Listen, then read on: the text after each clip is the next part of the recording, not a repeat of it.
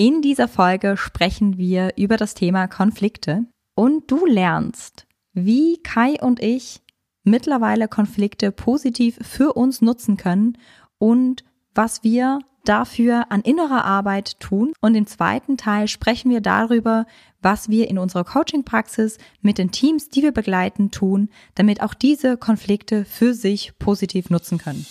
Herzlich willkommen zum Agile Growth Podcast, dem Podcast für alle Berufstätigen, die durch agile Methoden mehr Zufriedenheit in ihrem Leben erschaffen möchten. Von und mit den Two Agilists. Herzlich willkommen zum Agile Growth Podcast zum Thema Konflikte. Wir sind Jasmin und Kai und wir helfen Menschen dabei, die Versprechen agiler Vorgehensweisen in der Praxis umzusetzen, ohne IT-Kenntnisse vorauszusetzen. In dieser Folge geht's ja um das Thema Konflikte. Da hat bestimmt jeder so seine Geschichte dazu. Ähm, ich gehe davon aus, dass jeder von euch schon mal Konflikte in der Firma hatte. Und Kai und ich saßen gerade vorhin in einem Restaurant und hatten so einen Mini-Konflikt mit der Bedienung, nicht miteinander. Da kommen wir später gleich, äh, gleich nochmal drauf. Auf jeden Fall, durch dieses Ereignis kamen wir zum Schluss, hey, lass uns doch eine Podcast-Folge draus machen. Ja, Konflikte sind ja eigentlich irgendwie völlig normal, passieren ständig. Immer wenn Menschen irgendwie miteinander interagieren, gibt es irgendwann mal einen Konflikt. Und die Fähigkeit, mit dem Konflikt umzugehen, sind ja doch sehr unterschiedlich ausgeprägt. Und aus meiner eigenen Erfahrung muss ich sagen, ähm, da kann man auch eine ganze Strecke lernen, was Konflikte angeht und Konfliktverhalten und Konfliktmanagement. Dinge, die einem eher viel Energie abziehen, wenn man sie so betreibt, oder Dinge, die viel Energie freisetzen, die man für andere Sachen im Leben brauchen kann.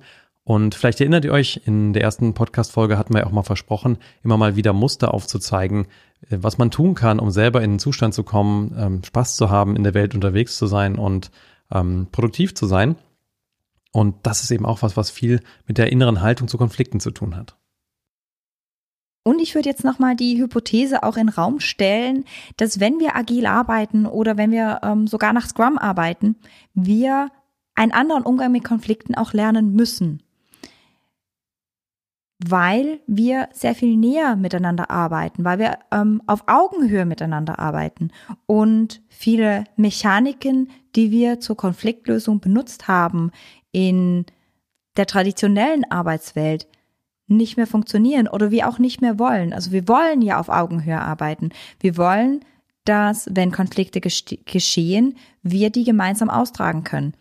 Wenn ich so als Beraterin unterwegs bin in Unternehmen, dann höre ich manchmal auch, naja, früher war das ganz einfach. Da hat halt irgendjemand was gemacht, was mir nicht gefallen hat, zum Beispiel als Führungskraft, und dann hatte ich ja eine Eskalationsstufe. Und ich konnte das einfach eskalieren und dann ist was geschehen und das Verhalten hat sich geändert.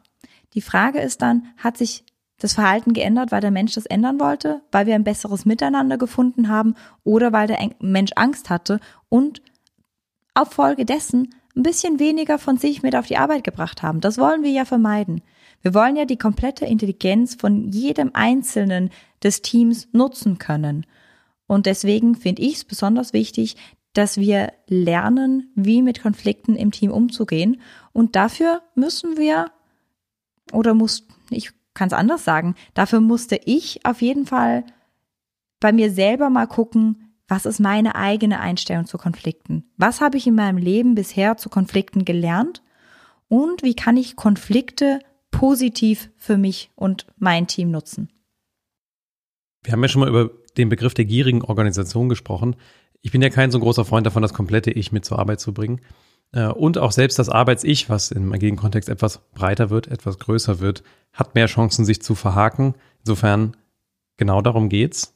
Wenn es sich öfter verhakt, wie gehe ich damit um? Wie gewöhne ich mich auch daran, dass das öfter passiert? Gerade in Innovationsprozessen, also da, wo wir darüber reden, dass wir nicht mehr wissen, was wir nicht wissen, wo wir viele Experimente fahren müssen, wo wir ähm, uns viel trauen müssen als Organisation und als Team, gehe ich davon aus, dass es sich immer mal wieder verhaken wird. Ich habe ja zum Eingang dieses Podcasts gesagt, ähm, Kai und ich hatten gerade einen Konflikt in unserem Lieblingsrestaurant. Und ich würde diesen Konflikt gerne hier zum Thema machen. Das ist jetzt nicht unbedingt ein Teamkonflikt, aber ich glaube, das Beispiel hilft uns zu verstehen, was man alles tun kann in Konfliktsituationen. Jetzt, ich weiß, es ist kein Teamkonflikt. Wir, mü wir müssen nicht mehr in dieses Restaurant gehen und wir müssen auch nicht mehr mit dieser Bedienung arbeiten. Nichtsdestotrotz ist es für mich wichtig geworden, in meinem Leben Konflikte aufzuräumen, weil ich merke, ich als Person bin unglaublich empfindlich auf Konflikte. Ich reagiere da sehr, sehr empfindlich. Ich merke das körperlich, wenn Konflikte auftreten. Auch wenn ich Teamsituationen moderiere, wo Konflikte auftreten. Mir wird übel. Mir wird sprichwörtlich übel. Kai lacht jetzt. Das heißt, du brauchst eine Tüte, wenn du in den Workshop gehst, oder? Das ist aber wirklich, nein, ähm, ich gucke mich in Räume, wo ich moderiere, immer um, wo der Mülleimer steht. Oh nein. Weil mir wirklich übel wird. Oh nein ich musste noch nie brechen in einer so, solchen Situation. Aber das ist so meine Exit-Strategie. Es ist so, wenn es ganz schlimm wird, wie schnell bin ich im Badezimmer und wo steht der Mülleimer? Ich glaube, dass die künftigen Kunden, die jetzt auf dich zukommen, die haben jetzt irgendwie ganz neue Anforderungen an ihr Facility Management gerade gefunden. Genau, also ich weiß nicht, wie es ähm, dir da draußen geht. Vielleicht reagierst du nicht so körperlich wie ich. Ich reagiere so körperlich und ich kenne das schon von frühester Kindheit auf. Das äh, konnten auch Konflikte um mich rum sein. Wir, mir wurde immer übel. Ähm, mittlerweile kann ich aber genau diese Kraft auch wirklich nutzen. Das heißt, wenn sich mein Magen zusammenzieht, bevor mir überhaupt übel wird, sobald sich mein Magen zusammenzieht, merke ich, oh oh, Konflikt im Anmarsch. Ähm, und vielleicht kann ich das zum Thema machen und wir können den Konflikt umschiffen, bevor es, bevor er zu tief wird, bevor er zu sehr weh tut den Beteiligten. Ich würde jetzt gerne auf unsere Restaurantsituation zurückkommen. Wir waren also im Restaurant und Kai isst kein Weizen. Dieses, unser Lieblingslokal hat aber nur Brot mit Weizen und das ist völlig in Ordnung. Wir bringen da meistens einfach unsere eigenen Brötchen mit. Was wir dieses Jahr auch getan haben, da war eine Bedienung, die haben wir noch nie gesehen. Wir hatten unsere eigenen Brötchen dabei, wir haben gearbeitet und die Bedienung kam und hat uns ziemlich pampig gesagt, was das denn eigentlich soll, ähm, dass wir unsere eigenen Brötchen mitbringen. Also wenn wir das denn schon tun würden, dann würde sie uns also wenigstens bitten, es ihr zu sagen, dass es herrichten kann, damit andere Kunden dann nicht ihre eigenen Brötchen oder ihr eigenes Wasser oder was auch immer mitbringen würden. Und Kai und ich haben uns im ersten Moment nur sehr verdutzt angeguckt, weil das für uns so aus dem Nichts rauskam. Und nachdem die Dame dann ihren Schwall bei uns abgelassen hatte, haben wir uns nur angeguckt und beide so gesagt, wir brauchen ein neues Frühstückslokal. Und da merkt man schon, wir waren jetzt echt irgendwie auch angefressen in dieser Situation. Und auch ich konnte das körperlich spüren. Ich habe jetzt keinen Mülleimer gesucht, aber ich habe schon gemerkt, in mir ist irgendwie, rotiert jetzt was. Also da ist irgendwie eine gewisse Form von Aggression, die jetzt langsam aus mir hochkommt, weil ich den Eindruck hatte, als Gast jetzt nicht sonderlich geschätzt oder respektiert worden zu sein in meinem Bedürfnis. Denn ganz ehrlich, wenn die jetzt ein glutenfreies Brot oder ein weizenfreies Brot gehabt hätten, hätte ich das ja bestellt. Sprich, da war jetzt emotional Rechnung offen. Und die einfache Möglichkeit wäre wahrscheinlich gewesen, wir hätten bezahlt gegangen und wären nie wieder hingegangen. Was für ein Restaurant ja völlig legitim ist. Aber für beide Seiten eigentlich eine Lose-Lose-Situation kreiert. Denn den Chef mögen wir gern. Wir waren jetzt auch bestimmt 20 Mal da. Wir gehen da ganz gern hin. Die machen Einnahmen. Es ist eigentlich eine tolle Situation, die dann für beide Seiten so rausgekommen wäre, dass wir uns hätten ein neues Restaurant suchen müssen und der Chef keine Einnahmen mehr gehabt hätte. Sprich, ich hatte irgendwie das Bedürfnis, das sollten wir doch jetzt mal klären. Wobei Bedürfnis fast zu viel gesagt ist, denn ich bin groß geworden mit einer Sozialisierung, die sagt, Konflikte solltest du vermeiden und das normale Konfliktmuster von mir war in der Vergangenheit, das genauso hinzunehmen, das irgendwie runterzuschlucken, in mir zu behalten und bei der nächsten Runde Joggen zu versuchen, das irgendwie selbst abzuarbeiten in mir. Also das Ding nicht aufzuräumen, sondern die Beziehung, in dem Fall zu der Kellnerin und der im Restaurant, abzubrechen, weil das ja Quelle ist von Ungemach und damit irgendwie dann selber klarzukommen. Ich kann mich auch total erinnern an der Anfang unserer Beziehung, wo Kai mir mal gesagt hat, verletzen kannst du dich nur selber. Das ist ja legitim. Bei verschiedenen Konflikten kann ich das auch vielleicht für mit dir selber ausmachen, aber das braucht so viel Kraft. Was ich zum Beispiel gelernt habe, wieso ich in so Konflikten manchmal nicht reingehe, in meiner Familie, wo ich herkomme, wir hatten eine ganz okay Konfliktkultur, aber ich habe gelernt, Konflikte eskalieren ganz schnell. Also bei uns wurde auch schon mal geschrien, das wurde auch immer wieder aufgeräumt. Aber Konflikte mit Kontenance anzugehen, das war jetzt nicht unbedingt unser Ding. Und die Option, jetzt diese Kellnerin einfach anzuschreien, das ist für mich mittlerweile auch keine Option mehr. Das heißt, da einfach den einen Auslass zu drücken, mein Ding bei ihr abzukippen. Ich dachte, nee, das, das führt jetzt auch nicht dazu, dass ich wieder in dieses Restaurant reingehe. Und eigentlich mag ich es ganz gerne. In jungen Jahren habe ich mich äh, viel mit Spiritualität auseinandergesetzt, verschiedenster Natur. Ähm, ich weiß nicht, manchmal ist das ja so, wenn man Informatiker ist, dass man vielleicht so als Ausgleich zu den Einsen und Nullen dann irgendwie noch ein bisschen was sucht, was auf einer anderen Ebene funktioniert. Gibt es so den einen oder anderen Wissenschaftler, der sich irgendwann mal äh, Richtung Spiritualität gewandt hat, wo ich eigentlich irgendwie sowas gelernt habe wie, naja, eben, dass die Themen mir selbst aufzuräumen sind und ähm, dass die Wertungen, die ich anderen Menschen gebe, einfach mein eigenes Thema ist. Der Pferdefuß daran ist aber tatsächlich, wie lange brauche ich, um dieses Thema zu verarbeiten? Wie viel Energie habe ich gerade übrig, um dieses Thema zu verarbeiten?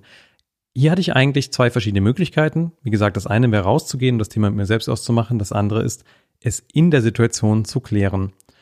Und der Vorteil, es in der Situation zu klären, liegt darin, wie schnell habe ich dieses Thema wieder für mich in Frieden gebracht.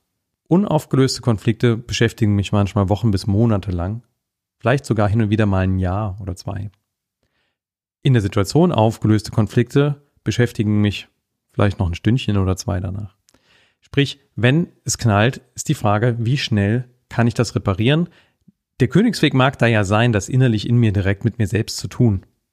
Aber der pragmatischere, wenn ich mit leichtem Gepäck reisen möchte als Mensch, ist zumindest für mich der, ist in der Situation zu klären. Dann drängt sich natürlich die Frage auf, warum mache ich das nicht ständig?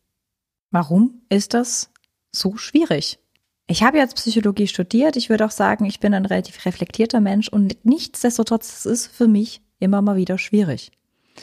Das eine ist das, was wir beide schon angesprochen haben. Was habe ich über Konflikte gelernt und wo habe ich da vielleicht auch Angst vor? Warum habe ich Angst vor? Also ich habe manchmal Angst vor meiner eigenen Reaktion, wenn ich in Konflikte eingehe, dass ich zu emotional werde, dass ich nicht mehr rational bin, ähm, dass ich da dann Dinge abkippe, die mit der anderen Person gar nichts zu tun haben, dass ich unfair werde. Und der andere Punkt ist für mich ein ganz großer Wert für mich ist Zugehörigkeit. Das ist ein riesengroßer Wert für mich. Ich kreiere ganz viele Orte, wo Menschen sich zugehörig fühlen, wo ich mich selbst zugehörig fühlen kann.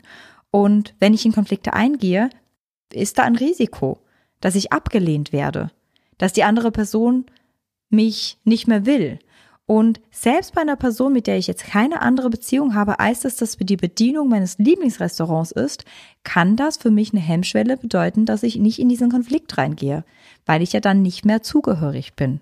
Ich kann jetzt dir dann jetzt nicht das Patentrezept liefern, warum du selber nicht in Konflikte reingehst. Vielleicht bist du ein Mensch, der eher schneller in Konflikte reingeht. Das sehe ich auch bei meinen Kunden ganz oft. Da gibt es andere Menschen, die gehen sehr, sehr schnell in Konflikt rein, weil die gelernt haben, dass die Energie, die man in Konflikten generiert, sehr positiv sein kann. Das kann wiederum aber zu vielen Verletzungen in den Teams führen.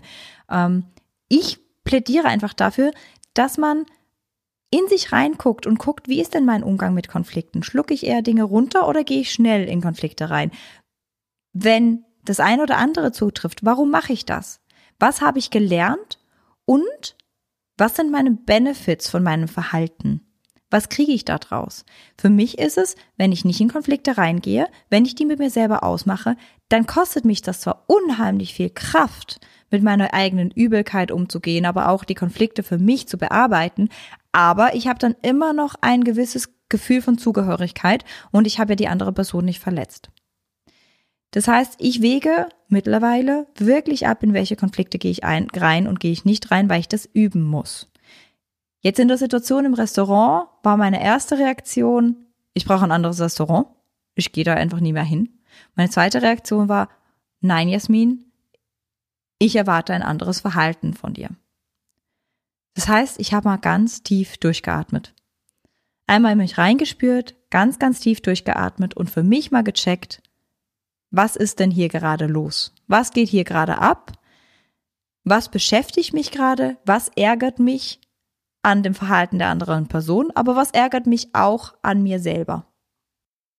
Bei mir war es, glaube ich, ein ähnlicher Prozess. Ich war gerade im Daily Scrum. Wir sind ja ein, also wir bei der Scrum-Team sind ja ein verteilt arbeitendes Team. Und ich habe gemerkt, ich bin zweimal auf was angesprochen worden, wo ich geantwortet habe, äh, Entschuldigung, ich war gerade abgelenkt. Kannst du die Frage nochmal wiederholen?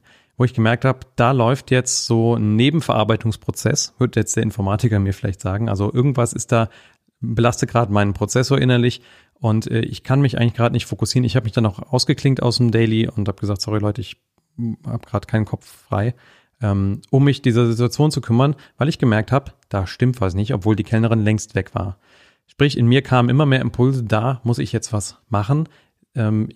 Entweder ich mache es jetzt mit mir selber aus, das wäre, ich gehe raus und gehe eine Runde um den Block spazieren und gucke, ob ich es schon mal abgeschüttelt kriege. In der Situation habe ich mich aber für was anderes entschieden. Ich bin dann, als ich gesehen habe, die Kellnerin kam zurück und ist gerade ansprechbar, bin ich auf sie zugegangen und habe das Gespräch gesucht. In dem Moment, wo ich da aufgestanden bin, habe ich schon gemerkt, da ist eine ganze Menge an Aggression gerade in mir da. Ich glaube, wenn man mir in die Augen geguckt hätte, in dem Moment hätte man auch eher so einen Stier gesehen, der gerade ein rotes Tuch gekriegt hat. Ähm, weil ich wusste, irgendwas stimmt hier nicht, ich fühle mich nicht respektiert, ich brauche jetzt ein Maß an Selbstschutz und Selbstausdruck, das kohärent zeigt, so möchte ich als Gast mit mir nicht umgegangen wissen. Ich habe mich dann nicht allein der Emotionalität hingegeben, sondern bin schon aufgestanden mit der Haltung Seek first to understand, then to be understood. Ich wollte erstmal verstehen, wieso hat die mir jetzt so ein Ding da auf den Tisch geknallt.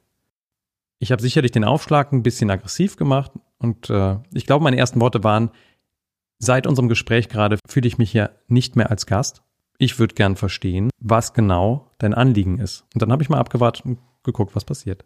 Und aus dem Gespräch ist wirklich herausgekommen, dass eine Angst der Kellnerin besteht, dass sie mit solchen Situationen in Zukunft öfter umgehen muss und irgendwelche Leute kommen und ihre eigenen Dinge konsumieren, was für sie als Betreiberin eines Restaurants natürlich nicht in Ordnung ist. Zumal gerade auch noch neue Kolleginnen eingestellt worden sind.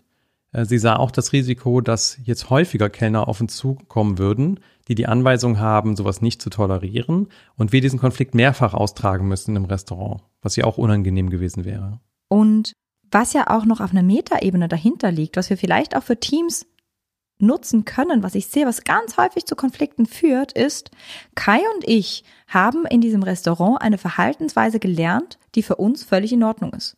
Sprich, wir waren da schon 20 Mal, wir haben 20 Mal unser Brötchen mitgenommen, es war nie ein Thema. Wir haben dieses Agreement mit dem Chef auch gehabt. Nun war der Chef aber heute nicht da und dieses Agreement, diese Regel, die für uns völlig legitim und in Ordnung war, war nicht weitergetragen worden in ein größeres Umfeld. Wie oft passiert denn das in der Arbeitswelt auch? Wir haben ein Team, das gewisse Regeln für sich hat und befolgt, sie sind aber nirgendwo wirklich aufgeschrieben, weil für uns sind die alle logisch. Für uns sind die alle klar. Jetzt kommt aber ein neues Teammitglied dazu oder einfach auch nur eine außenstehende Person und verhält sich entgegen unserem Verhaltenskodex, der für uns völlig klar ist. Und das führt ganz, ganz häufig zu Konflikten. Das heißt, wir haben da eigentlich einen Konflikt aufgelöst im Sinn von, Kai und ich haben einen Verhaltenskodex befolgt, der für uns völlig in Ordnung und klar war, dass wir das in diesem Restaurant so tun. Für die Kellnerin aber nicht. If it's hysterical, it's historical. Habe ich in Reboot gelesen. Das Buch hat mich so in den letzten Ferien äh, ziemlich beschäftigt. Ähm, und auch da war was dran. Die Kellnerin hat entsprechend äh, gesagt, es gab schon mehrfach solche Situationen, wo Gäste dann irgendwas erwartet haben, was andere Gäste als Privileg quasi sich rausgenommen haben. Also auch da gab es sozusagen eine emotionale Aufladung des ganzen Themas, die deutlich vor uns passiert ist, die wir dann auf den Tisch bekommen haben. Was auch erklärt, warum da jetzt so eine ziemlich deutliche Botschaft an uns geschickt worden ist, die eigentlich irgendwie nicht im Kontext stand. Ich summiere mal ganz schnell, was wir jetzt schon alles über Konflikte gesprochen haben. Da war nämlich relativ viel drin. Das eine ist, für sich selber mal abzuklären, was habe ich in meinem Leben schon über Konflikte gelernt? Wie stehe ich zu Konflikten und wie gehe ich normalerweise mit Konflikten um? Das zweite ist abzuklären, was führt bei mir zu, dazu, dass ich schnell in Konflikte eingehe oder nicht so schnell in Konflikte ähm, einsteige. Das heißt, welche Werte sind dahinter und was bringt mir das Verhalten, das ich gerade zutage lege? Und ist dieses Verhalten für mich angemessen oder nicht so angemessen? Kai und ich haben herausgefunden, wir gehen Konflikte sehr selten ein. Dafür müssen wir die Konflikte mit uns selber dann ausbaden und es braucht für uns zu viel Zeit, zu viel eigene Psychohygiene, die wir eigentlich so nicht leisten wollen würden. Wir verlieren zu viel Kraft und wir verlieren so auch in vielen Situationen ähm, den Benefit, der die Situation erbringen könnte. Das zweite ist, wenn ich dann an einen Konflikt rankomme, einmal Pause zu drücken, durchzuatmen und auf die Metaebene zu gehen und zu gucken, was läuft hier gerade ab. Was läuft hier gerade bei mir ab? Warum beschäftigt mich das? Warum ärgert mich das? Was ärgert mir an mir selber?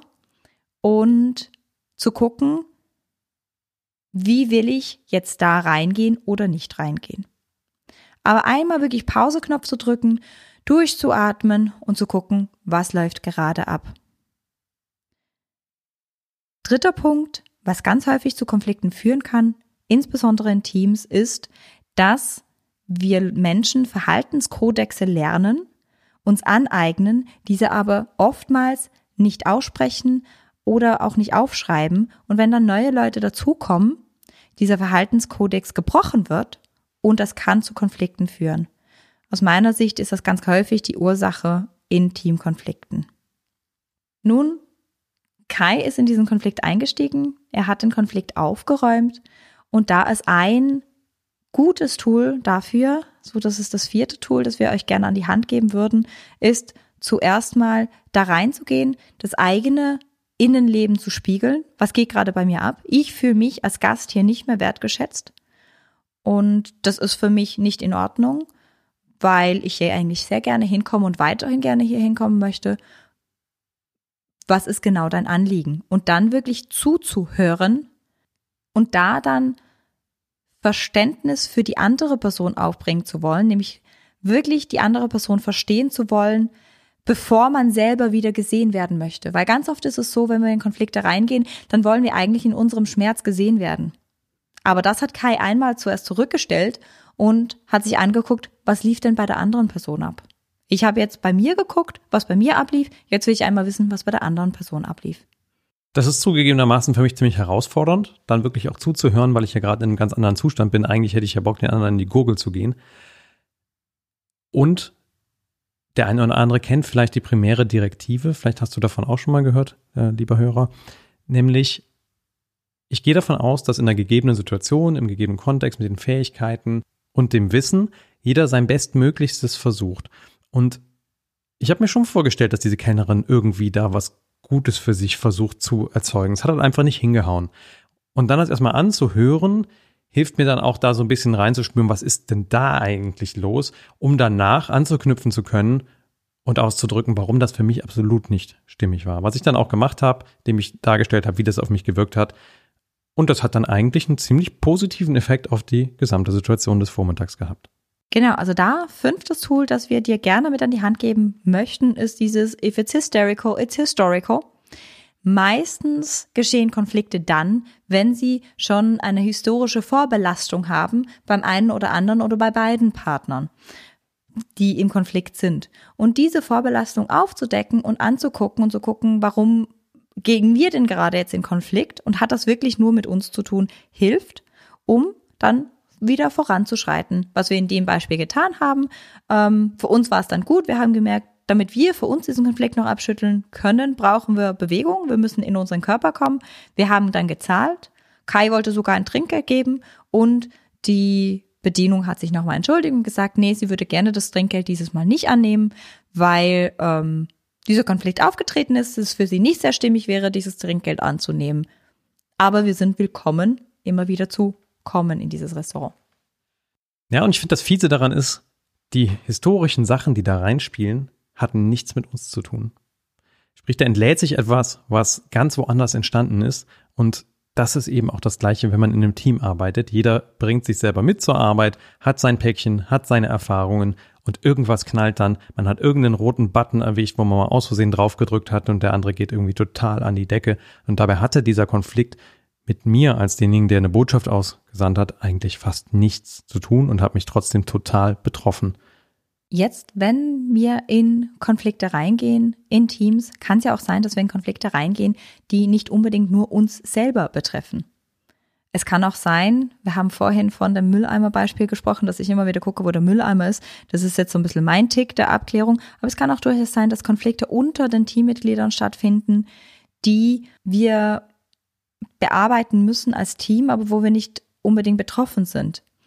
Und da hat Kai und mir das Konfliktmodell von Glaser sehr geholfen, ähm, das mit den Teams, die wir betreuen dürfen, auch einfach mal durchzugehen und zu gucken, was gibt's denn für Konflikte und in welche Konflikte gehen wir rein und ab welcher Stufe von Konflikten suchen wir auch Hilfe.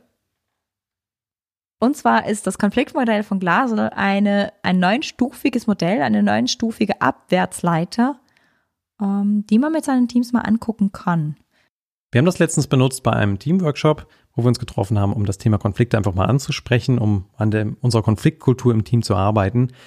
Und das Vorteilhafte daran ist, wenn man eine gemeinsame Sprache hat und ein Modell erschafft eben eine gemeinsame Sprache, fällt es einem leichter herauszufinden, wo steht man in, in den Konflikten, die da sind. Und wenn man davon ausgeht, man hat irgendwie eine hohe psychologische Sicherheit im Team, darüber werden wir sicherlich in diesem Podcast auch nochmal sprechen, also nicht in dieser Folge, aber in diesem Podcast, dann können auch Leute die Karten dann auf den Tisch legen. Und nachdem ich dieses Modell eingeführt habe, haben wir dann alle mal geschaut, was sind eigentlich die Hauptkonflikte, die wir innerhalb unserer Firma haben und die mal einkategorisiert auf die Ebene der Eskalationsstufe. Ist das eine Verhärtung oder ist das eine Polarisation und eine Debatte? Oder sind wir schon bei Taten statt Worte oder Sorge um Image und Koalition oder Gesichtsverlust, Drohstrategie, begrenzte Vernichtungsschläge, Zersplitterung oder direkt gemeinsam in den Abgrund? Ich gehe jetzt mal nicht tiefer in die einzelnen Stufen rein. Im Advanced Scrum Master Kurs gucken wir uns dieses Format ein bisschen intensiver meistens an. Wichtig ist zu wissen, Konflikte sind normal und können eine unterschiedliche Schwere erreicht haben. Und je nach Schwere des Konflikts braucht man auch unterschiedliche Maßnahmen. Viele Dinge können zwischen Kollegen geklärt werden.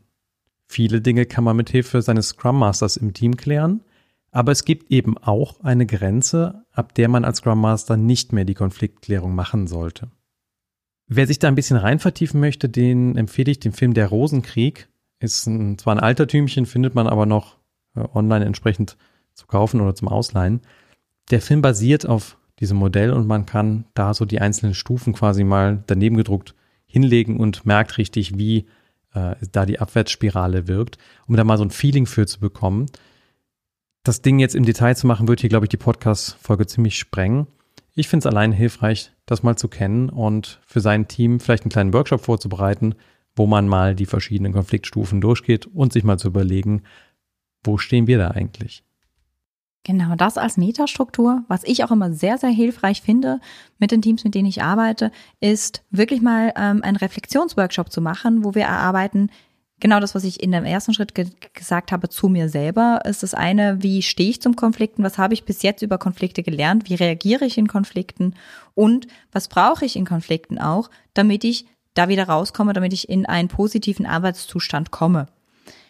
Das zu tun, bevor schwierig wird mit Teams, ist extrem hilfreich und führt auch dazu, dass wir als Team psychologische Sicherheit erleben können. Was ich als dritter Punkt sehr wichtig finde, im Team zu erarbeiten, ist wirklich auch, wie üben wir Vergebung. Das ist etwas, was ich aus der Paartherapie auch rausgenommen habe. Wenn man als Paar zusammenlebt, dann wird es auch immer wieder Konflikte geben. Und Kolleginnen von mir, ähm, die sich jetzt eher auf Paartherapie spezialisiert haben, die haben mir dieses Tool an die Hand gegeben, dass sie sagen, in der Paartherapie erarbeitet man mit Paaren wirklich auch ganz explizit, wie wollen wir einander vergeben? Wie arbeiten wir daran, Konflikte aufzuräumen? Und das mit Teams zu erarbeiten, zu sagen, okay, wie gehen wir mit Konflikten um? Und wie gehen wir damit um, dass wir danach Vergebung üben? Ist ganz, ganz wichtig und essentiell, damit wir als Team sicher in Konfliktsituationen reingehen können. Ja, ich sehe mich da schon als Informatiker dann unter den ganzen Ingenieuren stehen und sagen, und heute sprechen wir mal darüber, wie wir einander Vergebung üben wollen. ähm, in mir geht da sowas von der Esoterik-Sensor an. Auf der anderen Seite habe ich ja mittlerweile von dir, Jasmin, gelernt, dass ähm, sowas wie Vergebung auch ein psychologisches Konzept ist, äh, was wir Menschen einfach irgendwie brauchen, weil wir diesen Reflex eingebaut haben, dass wir eben ja Schuld oder sowas als Währung haben in unserer Beziehung und man die einfach aufräumen muss, mal ganz unabhängig davon, dass man vielleicht bei Vergebung das Bild vom Beichtvater im Beichtstuhl im Kopf hat oder was auch so die eigene religiöse Prägung vielleicht ist, die man ähm, so gehabt hat im Leben. Ne, wie geht Vergebung? Genau, also ich spreche das auch nicht so aus ich sage jetzt auch nicht, heute reden wir über Vergebung, sondern ich frame das anders. Ich sage dann, heute reden wir über, wie unser Verhalten ist, wenn es schwierig wird. Oder heute geht es um das Thema, wie gehen wir mit schwierigen Situationen um. Ich würde jetzt, genau, weder mit Konflikt reingehen, weil das einfach schon belastet wird, als, belastet ist das Wort, noch mit dem Thema Vergebung, weil auch dieses Wort schon vorbelastet ist. Und Worte kreieren Realität. Sprich, es ist einfacher, neutral reinzugehen und da wirklich zu gucken, was passt für mich. Wie will ich ähm, da reingehen, wie will ich das framen? Und für mich ist das meistens ein eineinhalb Stunde bis zweieinhalb Stunden Workshop, wo wir als Team mal gucken, wie geht's jedem Einzelnen in Situationen, wo es schwierig wird und wie wollen wir als Team damit umgehen. Und da sind wir auch schon am Ende von unserer Podcast-Folge zum Thema Konflikte. Nochmal ganz kurz als Zusammenfassung für dich. Das erste ist, wenn du in eine Situation reinkommst, wo du spürst, boah, da ist ein Konflikt, hilft es manchmal, sich wirklich klar zu machen, was habe ich bis jetzt über Konflikte gelernt in meinem Leben und warum ist es für mich gerade schwierig, hier positiv zu agieren. Sprich, wenn du dich geblockt fühlst, warum ist es gerade schwierig, hier positiv für mich zu agieren. Das zweite ist, durchzuatmen. Atmen hilft uns wirklich in den Gefühlen zu bleiben, wo wir gerade sind, nicht uns selber zu blockieren und dir zu überlegen, was ärgert mich gerade, warum beschäftigt mich das und was ärgert mich auch an mir selber. Was ist die Geschichte, die ich mir hier gerade hier erzähle? Wenn du das für dich selber klar gekriegt hast, dir zu überlegen, was ist gerade mein Bedürfnis, was brauche ich gerade und dann das Gespräch zu suchen mit deinem Konfliktpartner und da dein Bedürfnis auch zu äußern, warum du dieses Gespräch gerade suchst und dann eine Einladung auszusprechen, dass du gerne verstehen wollen würdest, warum diese Reaktion, die dich gerade gestört hat oder eine Situation, die dich gerade gestört hat, passiert ist. Und im nächsten Schritt dich wirklich zurückzunehmen, nochmal durchzuatmen und ganz aktiv Verständnis für die Position des anderen zu suchen. Damit du das in einem vierten Schritt zusammentragen kannst und gucken kannst, was wäre jetzt die beste Lösung für beide Parteien. If it's hysterical, it's historical. Ähm, es hilft dem anderen wirklich Verständnis entgegenzubringen, um erst im zweiten Schritt dann Verständnis für sich selber zu suchen und ähm, das gesehen werden auch zu forcieren. So, dann haben wir darüber geredet, über wie gehen wir Konflikte in einem Team an und da kann es helfen, bevor Konflikte überhaupt aufkommen, über die Metaebene zu diskutieren, was ist ein Konflikt und welche Stufen von Konflikten gibt es. Das zweite ist auch wirklich mit dem Team zu diskutieren, wenn es schwierig wird, wie geht jeder Einzelne damit um? Wie möchte jeder Einzelne, dass mit ihm dann umgegangen wird? Und was wollen wir als Team tun, wenn's schwierige wenn schwierige Situationen aufkommen? Und als letzter Punkt auch noch wirklich ganz klar zu machen, was ist unser Verhaltenskodex als Team? Was erwarten wir an Verhaltenskodex? Was haben wir für Normen? Und die vielleicht auch wirklich mal aufzuschreiben, damit externe Personen, die mit dazukommen oder die mit dem Team kollaborieren, auch verstehen, warum was dem Team wichtig ist. In diesem Sinne hoffen wir, dass diese Podcast-Folge dir dabei hilft, in Zukunft mehr Energie freizusetzen, statt sie innerlich bei dir in Konflikten zu binden. Und wir freuen uns, wenn dir diese Folge gefallen hat, wenn du uns positiv bewertest, sofern das auf deiner Podcast-Plattform geht. Und wir uns bald wieder hören. Bis bald. Jasmin. Und Kai.